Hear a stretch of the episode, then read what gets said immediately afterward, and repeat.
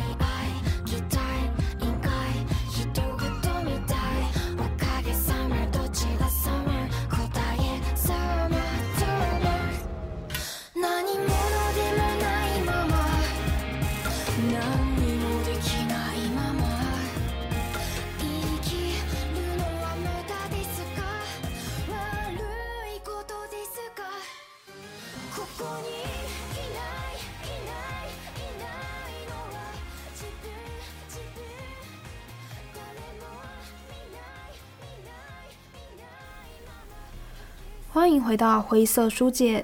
Rona 算是一个声音蛮独特的歌手，跟之前前几章有提到那个 A 美的，对，跟 A 美的嗓音，我自己是觉得有不同，但是又有那一点点的相似，就是独特的部分啊，蛮相似的。那 Nine Nine 这首歌，其实我觉得它是非常符合影宅的，你可以听出有一些神秘的味道。主题曲在一个动画作品会扮演一个很重要的角色，只要你听到这首歌，马上就会联想到它的动画。嗯，对，主题曲的功用大概就是这个吧。然后我觉得这首主题曲根本就是为影宅打造的，就是在歌词的方面，一看就知道哦，这就是跟剧情很有连接的。像是说副歌的后面有一段是这样。不会高兴，却也不会悲伤，感受清澈透明，不完整的自我，连待人的颜面都没有。然后，其实上一段歌词是讲到没有自我这个部分啦。那其实我觉得这一整段副歌，它就是在说明隐宅的影之人还有活人偶的状态。嗯，这个不会高兴，也不会悲伤，感受清澈透明、不完整的自我。从呃活人偶的角度来说，因为他们是作为影之人的颜面而活，一般来说在外头他们是不能随意表现出自己的情绪，那他们在外面也不能说话。嗯，他们就是作为一个影之人的脸，影之人可能说了一句话，他们就要。就是想说那句话是开心的意思呢，还是悲伤的意思？然后那个脸就要做出那个表情。那作为一个没有感情的活人偶，就是我觉得就是一个不完整的自我了。对，就是歌词上面我自己是这样推测的。那如果放在影之人的角度，我们又可以怎么说呢？我觉得是说，我们最开始介绍这个作品的时候就有说到。影之人，他是模仿贵族的一个家族。那模仿本身其实就是一个，嗯，会掩盖自己真实的一面，就是你不会过分的显现自我，你就会假掰，你会装。那其实那也算是一个不完整的自我吧。然后后面有说到，连带人的颜面都没有，就是很直接的，他们没有脸，他们的脸部看起来其实就是一团黑影这样。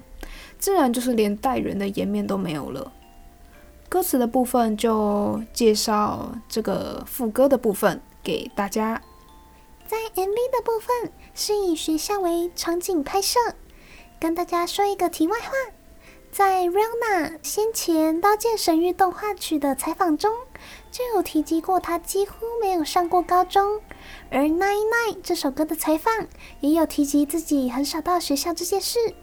所以说，就是这一次的拍摄场景是在学校，感觉是对他而言可能有点新鲜呢。嗯，那么呃，小浪可以说一下在 MV 中呈现出什么样的画面或事情吗？画面以黑色调为主，然后教室里面坐着一些女学生，只有一个人我们是可以看到她的脸的，其他女生都是用头发盖住脸。有点呈现出隐宅当中没有脸的样子，然后没有脸的他们给人一种没有精神，或者是说没有自我的感觉吗？就是不太知道他们的颜面情绪，然后整个画面蛮诡异的。那还有什么画面是小浪觉得印象深刻的吗？有啊，在 MV 后半段有一个女生的头发超长。整个画面就是一个女生坐在中间，然后她的头发很长又很多，很凌乱。最后女生把自己的头发剪掉。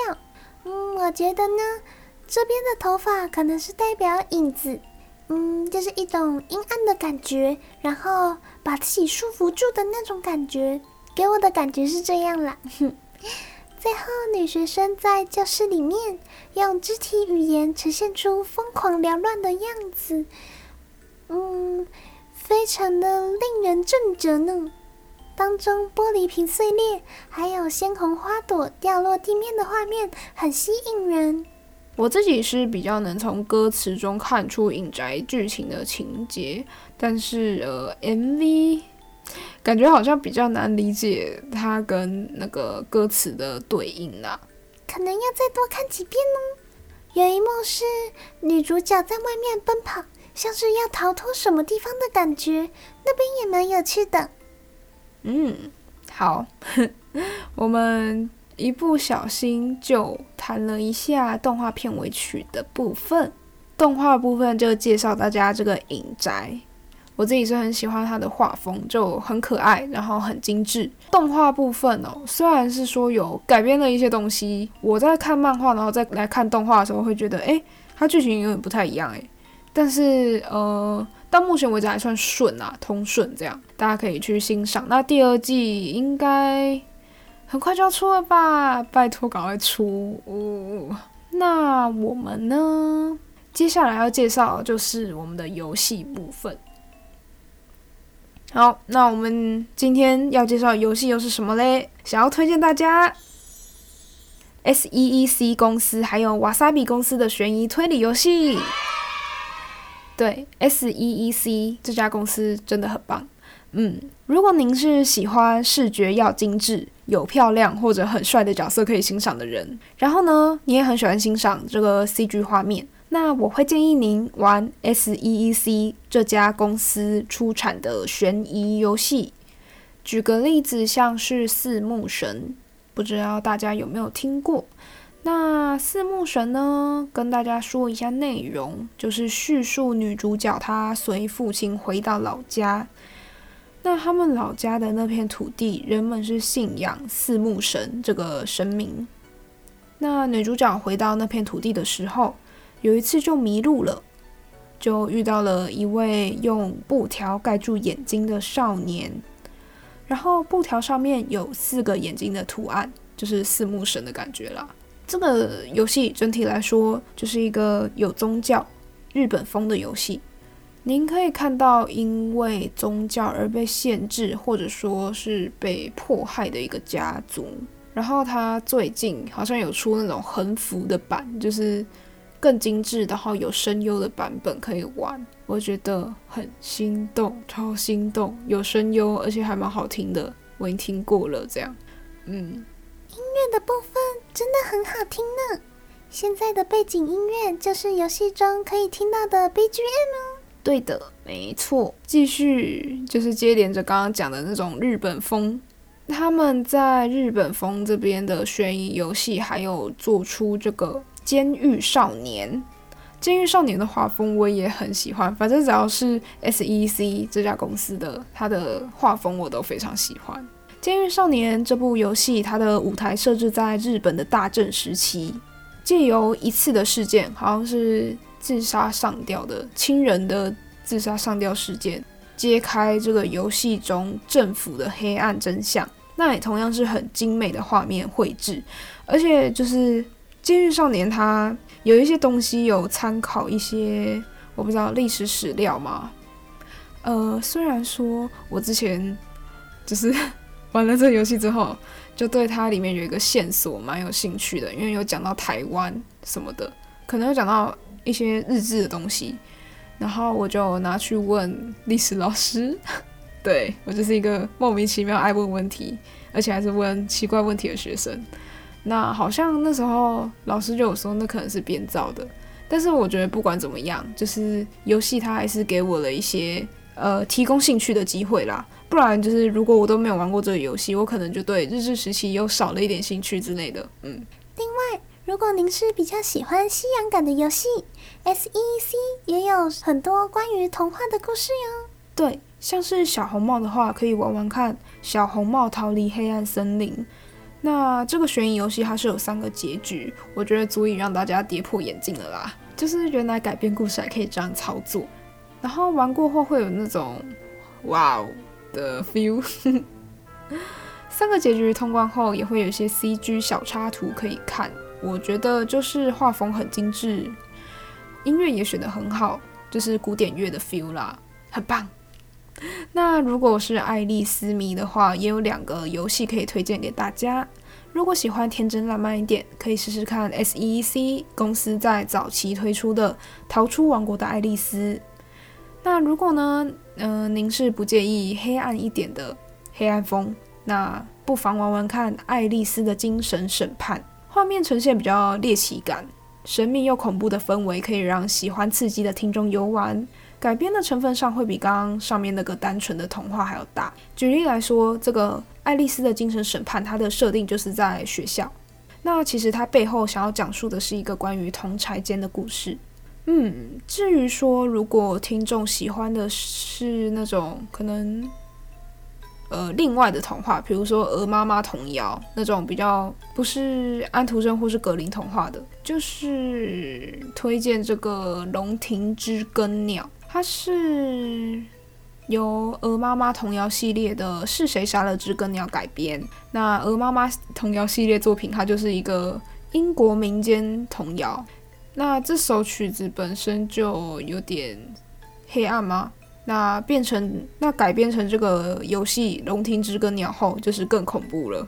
对，就是我那时候，我记得我是在大一大二时候，在宿舍，然后灯全关的状况下，戴着耳机开一些声音，然后玩，然后差点被吓死这样。对，那如果您是喜欢刺激的，就可以在深夜游玩这个悬疑游戏。呃，通常 SEC 公司它会比较希望你开启所有的 bad ending。你要先体会过所有的悲伤痛苦，才能迎接最终 true end。就是对，所以你每个结局都要玩。所有的它 bad end 就很多个 bad end，它坏结局就超多的，然后一个好结局，最后把所有结局破完，才会有一个真实结局。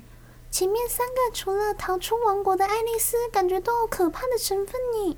有没有比较不可怕的故事呢？嗯，有啊，当然也有。那推荐听众。《雪之女王与冰之城》，那它也是一个早期的作品。其实我不太确定用中文搜寻的话找不找得到，应该找得到吧？《雪之女王与冰之城》它是改编自丹麦的安徒生童话，内容是叙述女主还有青梅竹马平常会一起玩，但是有一天青梅竹马被一个美丽的女性，也就是雪之女王带走了，所以女主角要救出青梅竹马的故事。我讲的蛮简略的啦，那大家可以自己去。玩游戏去体会。那在游戏的最后，其实也可以知道为什么雪之女王要带走那个男生。就是 SEC 的剧情是属于很完整，然后有时候偶尔有洋葱的故事。我就觉得《龙庭之歌鸟》虽然它是恐怖，但是它其实最后的结局是让我觉得哇，就是很特别，然后很温馨，很感动。那 SEC 公司的游戏目前先介绍到这边。